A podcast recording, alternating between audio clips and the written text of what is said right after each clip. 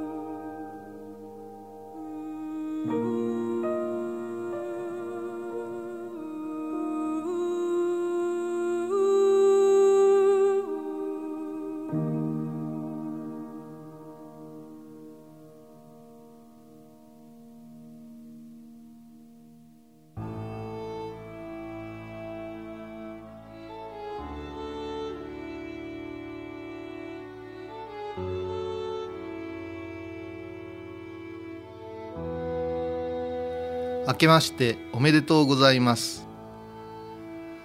本年も高野山への道しるべ始まりました。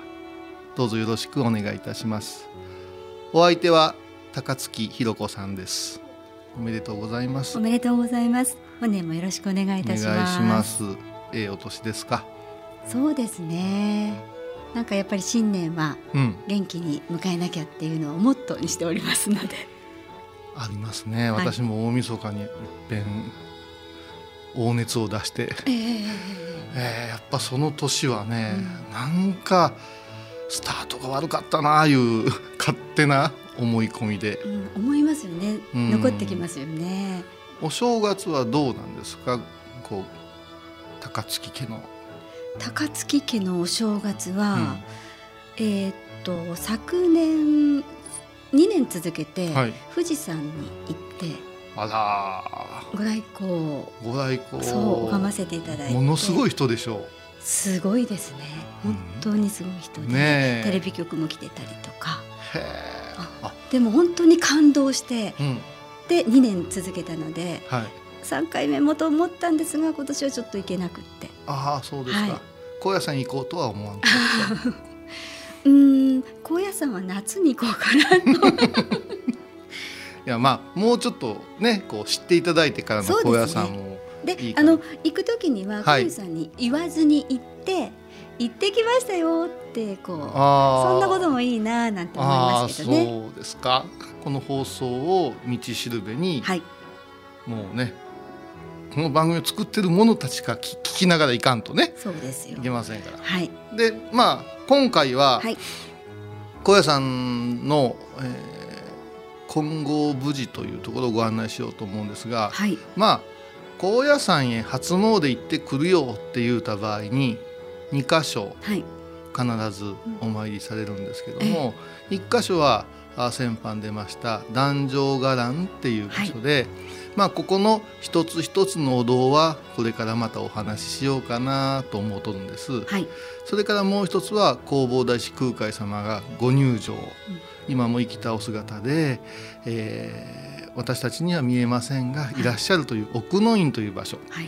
この2つを、まあ、詣でるとお正月かなって感じなんですけども、はい、それよりもう一つ金剛無事言いまして、はい、高野山の本当にまあ伽藍に近いんですけどど真ん中。えー大きな駐車場があって。はい、そしてバーンと目の前に現れる場所が金剛無事なんですな。でこの金剛無事に関してちょっと今日ははい。勉強してもらうというか、はい。歩いてもらおうかと。はい、その前に、うん。門松ってなんであんな風に竹をシュパーンって切ってると思います？未来を切り開く。未来を切り開く、はいはいはいはい。あの高野山を旅旅行された方の多くがはい。私のもとへ「あれ何でしたっけ？あれは?」みたいなことで聞かれるのがあの三方言うてはい。朱塗りの、あの台の上に、はい。まあ普通この辺りだと法事をする時ええにえご飯を精進でこしらえて、ねうん。あのご飯とかお吸い物とか並べてお箸をつけてはい。そして仏前に向けて、はい。ご先祖様やご本尊様にお供えするお供えはい。お両具っていうものがあるんですが、はその高野山もしくは高野山系の寺院はこのお両具がちょっと変わっててええ。大根が大根。大根が、うんうん。あの立つようにスパッと下が切られてて、はい。先ほどの 門松の竹のようにバーンと切られてる。大根きゅうりさつまいもはい。じゃがいもでもいいんですけどもあー四季のお野菜がシュパーンと切られとってはい。人参とかもね、ええええそれから、えー乾きもんですから乾きもんいうのは高野豆腐はい。ごまではありません。高野豆腐 今言おうと思って。はい高野豆腐ね。はい。が各所にお供えされてるんですよ。そうすると、はい。お参りされた方のあの初めてお参りした方のほとんどがもうそれに目が行くわけですよ。聞きますよね。もう槍のように立ってんですよ。うん野菜がいっぱい。うんうんうんう、うんん。でこれを精進宮なんていう言い方するんですよ。生身のお供えって。でこれもなんでだろうっていうことになるんです、ええ。で今、まあ、ひろこさんに、はい。あの門松のはい。シュパーンが分かっとったら話早いなと思ってうん。ちょっと尋ねてみたんですよ。はい。分かってねえなっていう。分かってるんですか？あのよりどころいう考え方分かります？よりどころ。何が寄ってくるか言ったら神様が立ち寄ってくれるところ。はい寄ってくださいいうところのために斜めに切ってんですよ。みずみずしさとそれから間を払うという意味でシュパーンと切ってそこへ神様どうぞ宿ってくださいななんです。その観点から考えたらお正月のお供え物は全てはい。よりどころを作っとんです。なるほどね。鏡餅。はいはい。あれなんで鏡餅なんですか？なんで鏡餅か？うん。あのお餅の中にうん。神様が宿るんですよ。ああそう。だから鏡割りではなし鏡開き。ですね。開くのは何かとかいうと神様がうんお出ましになるから開くんですね割る切る言わんでしょ？言わ言いませんね、そういう流れが全部あって尖ったものとかそれから五兵ねこの間の、はいはい。それから白いもの。うん。お餅なんていうのは中国から日本アレンジされて全部神々が宿る。うん。でじゃあなんいつ宿ってもらおうかいな言うたらやっぱしまさに一年の始まる月。うん。まさに一年の始まる月。略して1月え？一年の始まる月。まさに一年の始正まる。月。そう。ということでございまして、えー。ちょっと一部カットで。頭の体操はこれぐらいにしてそうしてみるとうん。ご家庭でなんでこういうものをしとんかな？お雑煮なんで食べるんかな？お雑煮をいただくいうことは神様の宿ったパワーみなぎる新鮮ないいものを体内に宿してうんうん。頑張るぞなんです。だから年の数だけなんていうわけですよ。なるほどね。このお話は年末に聞いておいた方が良かったかもしれないですね。年末は年末で、ううんんまあ記憶の新しいところで振り返るとやっぱしねなるほどなあなんて思うからちょっとそういうことも織り交ぜながら、はい。今日は進めてみたいと思います。はい、さあいよいよ金剛無事はい、これはもう総本山金剛無事ですから、はい。まあ言い換えれば高野山の心臓みたいなところ、うん。私たちの心臓のような場所なんですが、はい。あーじゃあなぜ金剛無事という名前がついたかっはい。て言いますと、はい。先ほどちょっと始まる前にメモをお渡ししました。はい。その漢字がぎょうさんあるのを一あります遍読んでみてください。はい。えー、金剛武老閣一切湯が湯義経？さすがプロでございます。言葉というのは本当にイメージがわかんと喋りにくいと思うんですけども、今後武道閣って武道閣というのはもう仏様神様が本当にきらびやかにいらっしゃる空間の楼閣、はい。はい、そこにですね全ての教えが詰め積み込んでありますよ。詰め込んでありますよという状況や見教えを説いた文章がお経っていう意味です。はい。ですからもうこれで素晴らしい空間ということなんですが、はい。空海様はこの言葉を取ってはい。真言行者の修行する道場の名前を金剛無事とした。金剛武道閣っていうところのこの金剛武。それに寺とつけて金剛無事事ただこれがね寺とつくと皆さんが見たことある行ったことある寺のイメージがあるじゃないですか、ええええええ実はこの今皆さんがお参りしてくださる金剛無事というのは随分後にできたものではいもともとは高野山全体のはい。もう山も含めた町も含めたところを全部を金剛無事と呼んだんです。でも土地の名前として覚えておいてもらった方がいいんですよ。その土地の名前がはい。今や今では高野山に変わったんです。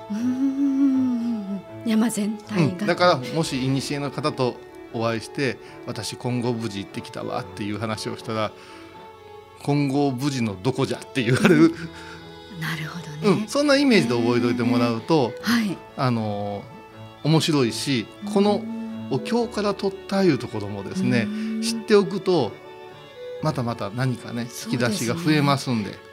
これ覚えるの大変だけどちょっと頑張って覚えてみよういやいやまあまあほどほどで ほどほどで。あるんですけどへねー。だから本当に明治以降にこうはい。いろんなものがひっついて、あの簡略化されてるっていうのは事実なんですが、うん。さあ金剛無事正面にはい。今ではね一つのお寺のを指しますので金剛無事の正面に、えーあ春に来ていただくとしだれの桜がす桜すごく美しいところで、はい。えーそこでですね、えー門の前に立って一礼をします。はい。そして静かに門をくぐってもらいますと特筆すべきが家門ってありますよね。門。はい。ここにはあ呪文宗門っていうものがちゃんと伝わっとって何々宗には何々宗の門が。はい。でこの門も面白くて、えー、と真言宗には各山いろんな本山があるんで本山ごとに違うんですよ。信号終電うん、でこの高野山真言宗はあのー、2つの門が合わさってできとんです。はい。で一つが前回登場しました高野山の神様のはい。門、これが三つどもえはい。ともえ三つですな、はい。うん、あの太鼓によく書いてるような、はい。はい。それからもう一つが五山の霧っていうマークなんです。はい。でこの五山の霧は豊臣秀吉さんの家紋なんですよ。何かというと豊臣秀吉さんが高野山を復興されて力入れてくれた人ということでその敬意を払うて巴と五山の霧が2つ使われるようなんです。ってことはよく考えたら五山の霧は戦国時代以降江戸時代のちょい前ぐらいでわりかし新しいいうことがわかると思うんです。うん、まあそういうことをちょっと覚えていてもって結構これも質問を受けます。なぜ2つも門があるんですか？ってうん、だから三つどもえの方が古いんじゃと覚えておいてくださいね。でさあ中へ入りましょういうことで一歩入っていただくともう目の前にドーンと大きな日和田吹きの建物が見えます。はいでこの日和田吹きの分厚さとかまあいろんな意味でびっくりするんですけれども一番みんなが「あー」とか「えー」とか言うのが正面に見た時に屋根の上に大きな桶がはい。木の桶が2つ。あるんです。はい。それはなぜか。火が出た時？そうです、はい。火が出た時もしくは近くが燃え始めた時に最初に濡らして炎症を防ぐいうことをしてまして、はい。もちろん今防火の方の防災のシステムがありますけどもこれもじゃあそんだけのお水で消せるんですかっていう疑問ありませんか？そうですよね。暖房機の樽でも、ええ。あれはじわーっと日和田に染み込ますんですよ。日和田吹きのだから瓦や銅板の屋根の上にはいくらそんなものを置いとってもうん。ジャーっと流れるだけじゃない？そうですよね日和田やと染み込んで。染み込む。それで結局ね昔の火事というのははい「わあ来たよ」言った時に屋根が頑張ってくれたら中のものを持って逃げれたんですって。その間に。その間に。だから落雷落雷は空から来るからまず屋根やられるじゃない、はい。全てにおいてええ。中のものを持ち出す。だから絶対燃えないという今の考え方ななしにもう燃えたら仕方がないけど中のものを無事に運び出して引き継ごうっていう。だから高野山に現存する建物のはい。あー全てがと言っていいでしょう、あの昔から伝わるもう何代目何代目っていうものばっかりでその当時からのものいうのは少ないんですよ。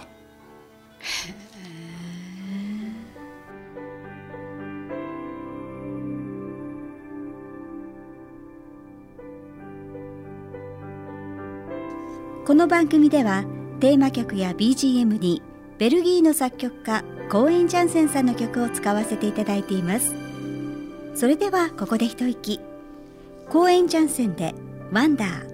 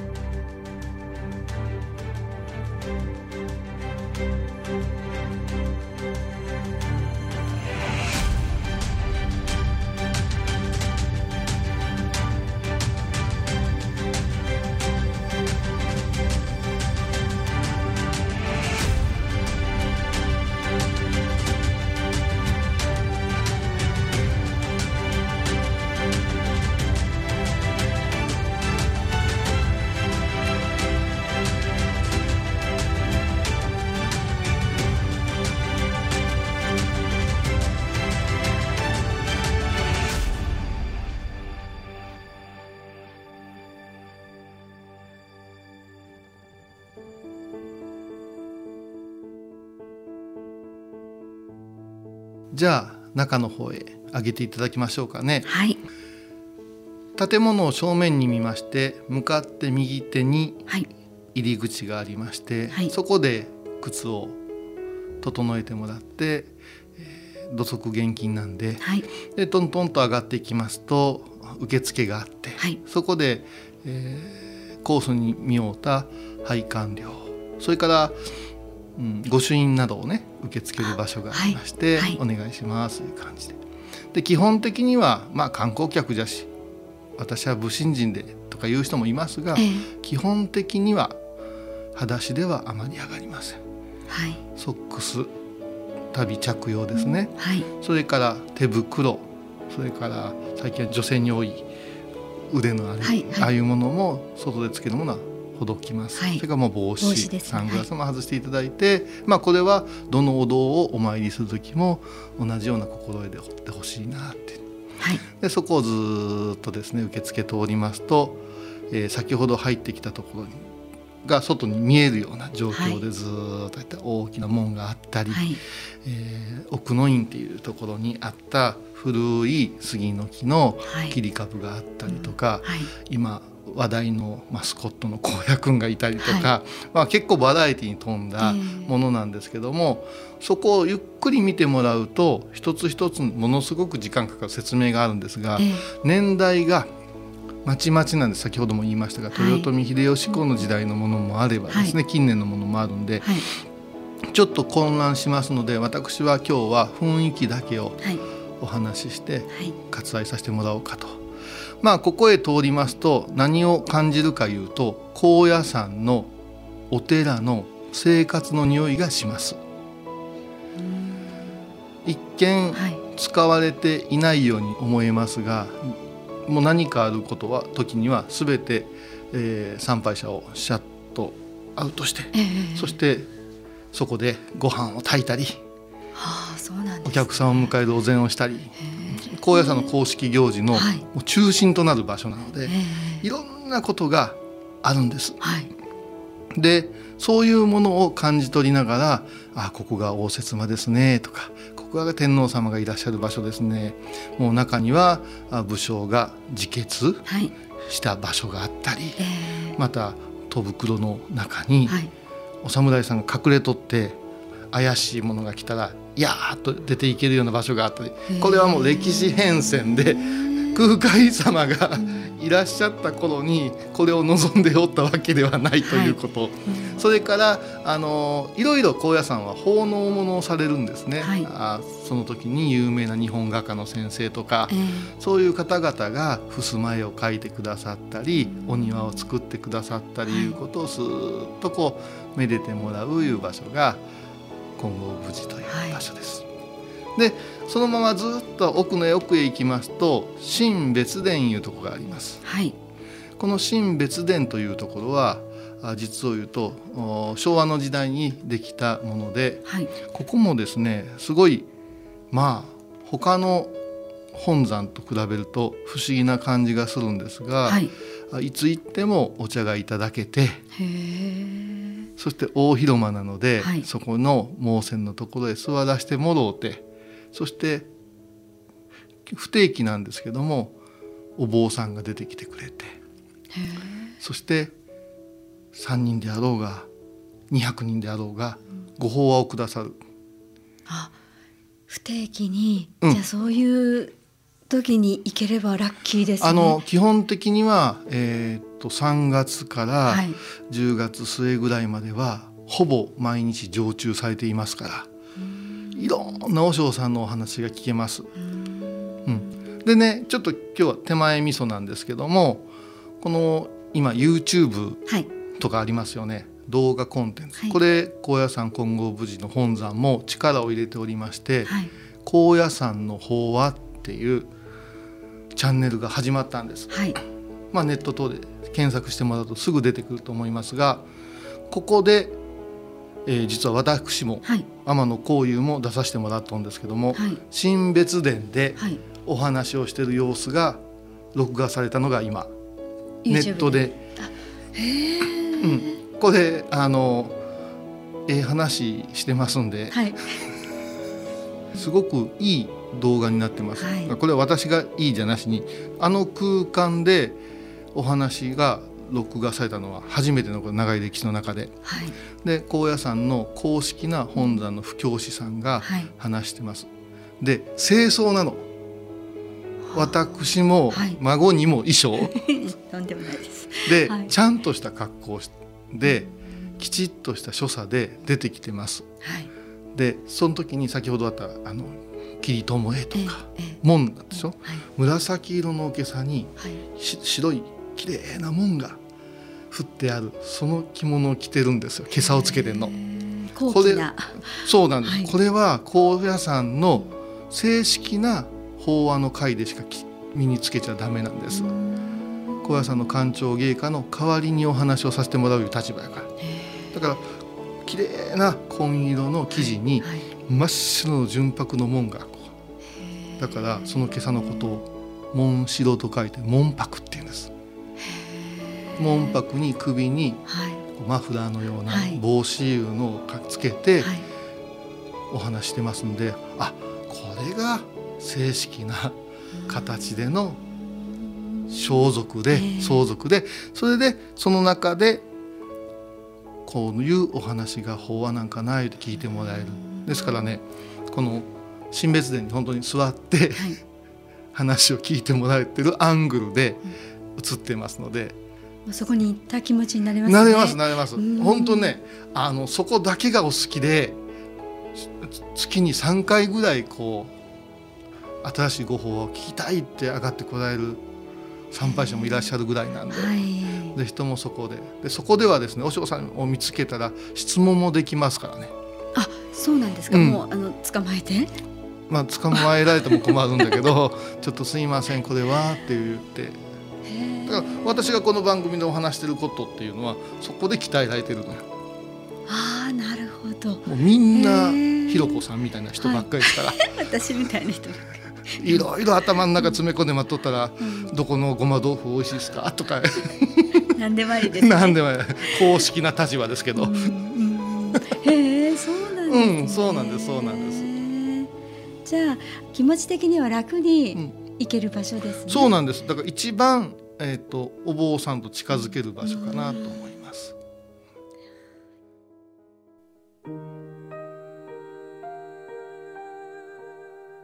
最後に高野山への道案内です。大阪からのアクセスをご紹介します。車では京奈和自動車道紀北葛城インターで降りて高野山金剛無事までは40分ほどです。高野山の最寄りのインターは他にもいくつかありますが番組では紀北葛城インターのご利用をお勧めします。大阪からの所要時間は2時間半ほどです。電車では南海高野線で難波駅から極楽橋駅まで極楽橋駅から高野山ケーブルに乗り換えて高野山駅で下車します。特急を使えば大阪難波からの所要時間は2時間半ほどです。なお災害などの関係でご紹介したアクセスが利用できないこともあります。お出かけになる前は最新の交通アクセスをご確認ください。高野山への道しるべお相手は高野山本山布教師天野幸雄とアシスタント高槻弘子でお送りしました。